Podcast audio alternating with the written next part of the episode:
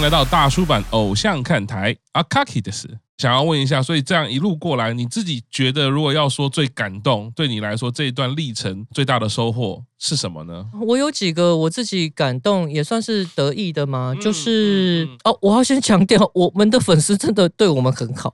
我要先强调这件事情，他们真的是对我们，他们常常会给我们很多很窝心的回馈。是，这个也是我感动的一件事情。我们其实，在每次演出演出完以后，就会看到我们的粉丝聚在一起，嗯、他们会讨论说今天的活动啊。甚至是我们活动结束之后，他们会自己去聚餐。嗯，甚至是我们去外地演出的时候，最有趣的是他们包一台车游览车，整台车去。然后这件事情我们其实本来不知道，是后来看到粉丝自己发照片，那个整车都是他们拍一个合照，看到他们开心，我们也觉得很开心。这其实是很感动的部分。嗯嗯。那其他的部分像是成员的成长，OK，觉得最有趣的就是当你有成果。之后，大家都会觉得说这是应该的，然后甚至会有人觉得说啊，如果我来协助他，我来制作他会更好。当然，我心里都会觉得嗯，OK。但是看到成员他们。慢慢的成长，是有他们的收获，有得到他们想要的东西，这件事情是感动的。是对于我个人来说，还有其他蛮感动的话是，台湾现在的环境跟二零一七一八是不太一样的。以前大家所有人都是在地下街练舞，而且当时是没有什么经纪公司，没有什么营运，没有所谓的营运这样子，全部都是自己打理。现在台湾多了很多的营运。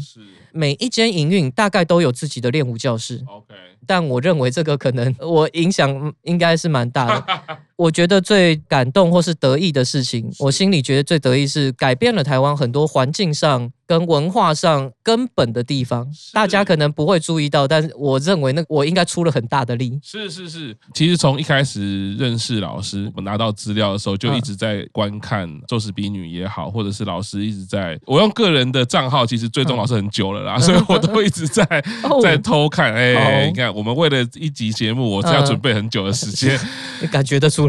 我觉得刚刚听老师讲，我绝对相信哦，因为从一路上走过来，当时我很惊讶的就是我的朋友说，诶，台湾的偶像团体虽然现在不是被大家普遍知道的，但是却已经有一个制作人跟经纪人。身兼二职的身份，我非常佩服这件事情。刚刚听到老师讲了非常多的过程，不管是制作方面，或者是说中间的历程转折、辛苦的地方、感动的收获也好。在前一阵子，其实我看到消息，我自己非常的惊讶。嗯，宙斯比女 Lunch Girls 是决定会在今年解散。对，想要问一下老师，哎。这个决定的历程是什么呢？怎么会决定今年要解散？其实跟大家有讨论过，因为我们想要呈现我们心目中的偶像，所以大家做了非常多的努力。那些努力用文字写出来，可能大家就会觉得还好，但是实际上在体验这样子生活的人是我们大家，所以大家其实是非常辛苦的。是，那坚持这样子的生活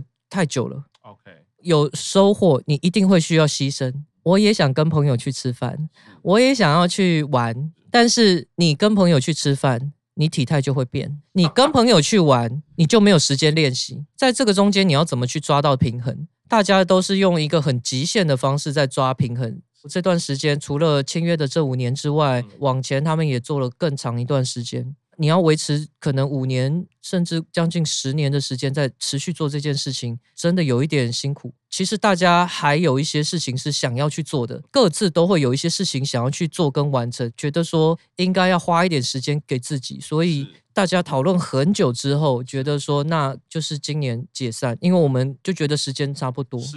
那去年宣告要解散，也是觉得说，如果在那个时间点直接就讲说好，我们解散，一个月后解散，我们的粉丝可能会没办法接受。是。如果粉丝难过，我们自己看到都会难过，所以我们就讨论说好。我们最后这一年尽量去冲刺我们能够做的，我们还没完成的，我们要拼着去做。那还没有来找我们的粉丝，我们也留了一年的时间。我们希望在这一年建立更多大家共同的回忆。是，所以也是留了一年。那希望大家在我们解散的时候可以来看看我们，跟我们聊聊天。是，所以这边先公布一下这个资讯哈，我们在大叔版的朋友也可以留意一下，在今年的十月九号，对，在新庄的 ZEP。咒石比女 Launch Girls 要举行它的解散公演。对，觉得从上周的节目一直到今天，不管你从哪一个角度，你可以找寻到自己的一个入口，去认识咒石比女。如果这时候就像我，我自己都觉得哈，才觉得好像要入坑了，结果给我的消息是要解散了，我觉得也没有关系。我觉得这就像人生的历程一样，当你遇见了，那就是遇见了，不管那个遇见的状态是什么，重点是要赶快抓住当下的感动。这样听起来，我觉得心中的层次其实是非常丰富的哦。那我还是想要回到佐藤大人你个人啊，因为我发现从上次的节目到今天，你是一个非常会为他人着想的。我不知道有没有人这样说过你，但我会直觉觉得你对于他人的着想是一种天生的根性。对，在言语之中透露出来的很多的东西，就是你会立刻让人家感受到我可以在你身上依赖。或者是说我可以找到很多的资讯，我会觉得会有安全感，或者是我可以跟你立刻建立某一种关系。我觉得你给人的信任感是这样。哦，谢谢。我还是想要回到个人层面上来说，听你这五年多来你自己的历程也好，或者是你现在咒石比女这个团体投入的心力，或者是对于整个台湾的偶像圈你所提供的这些，不管是元素、文化上的新的想法，嗯，现在自己一手。经营的团体即将要走向下一段路了，就像您刚刚说的，每一个人自己都有自己想完成的事情。你怎么看这段历程？我觉得对我来说都是一个学习。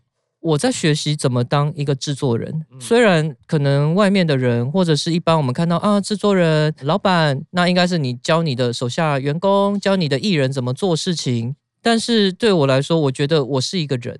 我的成员也都是人，今天只是因为我们在做的事情分工上面，我需要去做决策，我需要去做一些协助或是一些东西技术啊，或是知识 know how 的提供。但是这并不代表我生下来我就懂这些事情。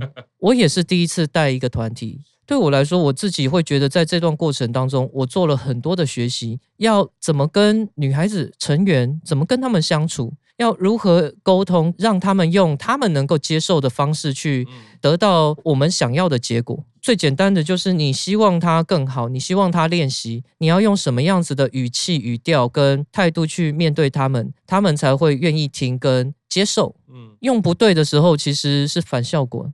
这个每个人都一样，所以这些都是一个学习。是，是，那也是在学习说我在当制作人上面哪些地方我要再严厉一点，我要再放松一点，我要怎么样跟外面的人做接洽沟通。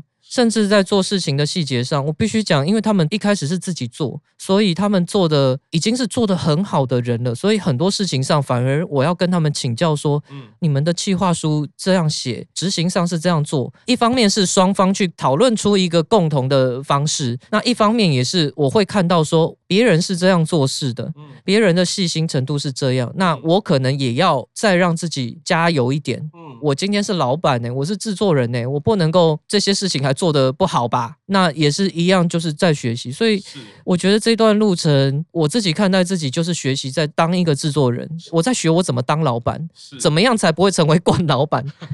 我也很多时候才发现说，哦，原来我做这样的事情是惯老板哦。啊，很多很多。那因为大家对我包容跟体谅，他们会知道我根本不是那个意思。是，但是因为你的角色位置不同的时候，如果我今天是，也会反过来想说，如果我今天是成员的话，我会不会觉得我是这个人不行？所以我一直在切换我的角色，所以我一直在算是学习了。我真的是觉得收获很满的一段旅程，这样真的是很摩羯座哈。听到其实很多感动的地方。佐仁大人还是站在一个学习，其实我觉得那是一个非常谦卑的伟大，在这样子做人家没做过的事情，而且一般来说应该是一个公司要做的事情，由你一个人去执行完成，你还是持续着，就像刚刚讲的坚持着，我觉得非常的不容易。嗯，接下来不管是对于经纪人的角色、制作人角色，或者是你个人的角色，嗯，接下来有没有什么新的计划呢？目前有在甄选新的团体哦，那新的团体它就会是透过甄选来的，那我就。会有更百分之百的主导跟决定权。我认为我的挑战可能现在才开始。因为午餐团他们一开始就是一个很棒的团体，所以我等于算是合作协助，让这个团体更好，是大家一起成长。那我也学习了这一段时间，那我可能也算是 我也要试着长大吗？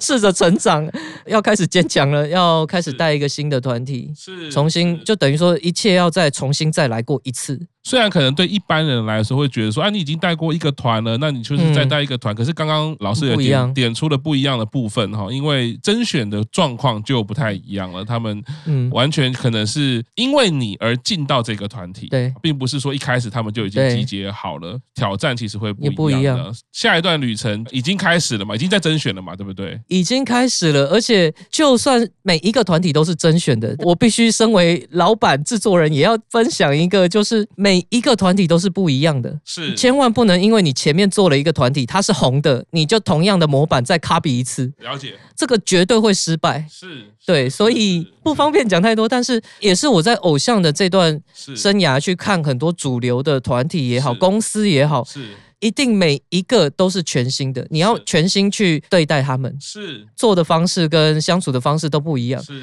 我对于午餐团是非常满意，跟非常觉得说它是我一个很好的作品。是，但是在新团体，我一样会把自己归零。我知道我有这个经验，我可以用这样的经验来做很多的事情。但是如果用它就说哦，午餐团很成功，那我下一个团一定会成功吧？这样的心态，那我一定会倒。我知道那个是成功的，但我新的就是重新过来。是佐仁大人讲到一个重点，其实所有的创作应该都是要维持这种初心，就是说，哪怕就算是同样的人在创作，我们时间不一样了，地点不一样了，我们自己的心境不一样的时候，你应该要顺着自己的心去做出那一个符合当下那个状态的作品。其实也回到刚刚佐仁大人说的，这个是在推偶像，我也才理解的一句话，就是说，在做偶像，你自己是什么，你自己是什么样子，就做。这个样子，不要去模仿别人的人设，或者是做虚假的人设，是做不长久的。做不长久。真正的偶像就是我自己是什么样子。老师刚刚讲到一个关键，就是我只是把他的这个特质放大，对，我把这个特质更容易让别人看到。对，这是作为制作人或者经纪人的角度，回到老师即将要做一个新的团体了。我听到其实很感动，归零。我觉得很多的创作人，其实不要讲说做团体啦，哪怕只是弹乐器好了，嗯、任何形态的创作，你有没有办法在每一个作品之前，你都先归零？归零。我觉得这是上一集有讲到很哲学。我觉得老师始终透露出很有价值、很令人激赏的哲学观。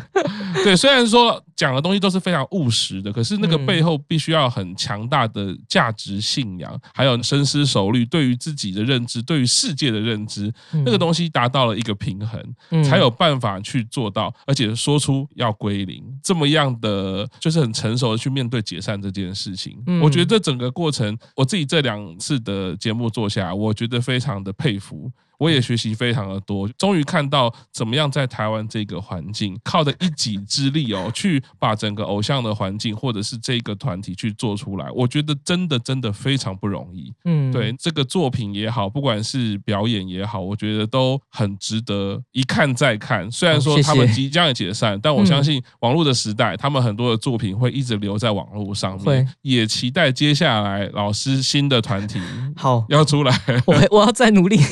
大叔版三周年啊，偶像开台新节目，非常开心，一开始就邀请到。咒石比女 Logic Girls 的制作人、经纪人佐藤飞老师啊，跟我们一起来聊很多的东西。我相信时间是一定不够的哦。我们刚刚私底下没有在录音的时候，就聊到快要超时了哈。以我们两个爱聊天的状态 哈，我觉得一定有很多的机会可以再找老师来聊，而且很多很多的面向，偶像也好，或者是老师个人的老师制作的团体。接下来我们会再找时间邀请佐藤飞老师。今天很谢谢佐藤飞老师、佐藤大人谢谢来参加。我们节目哈，大叔版偶像看台就到这边，谢谢大家，拜拜，拜拜。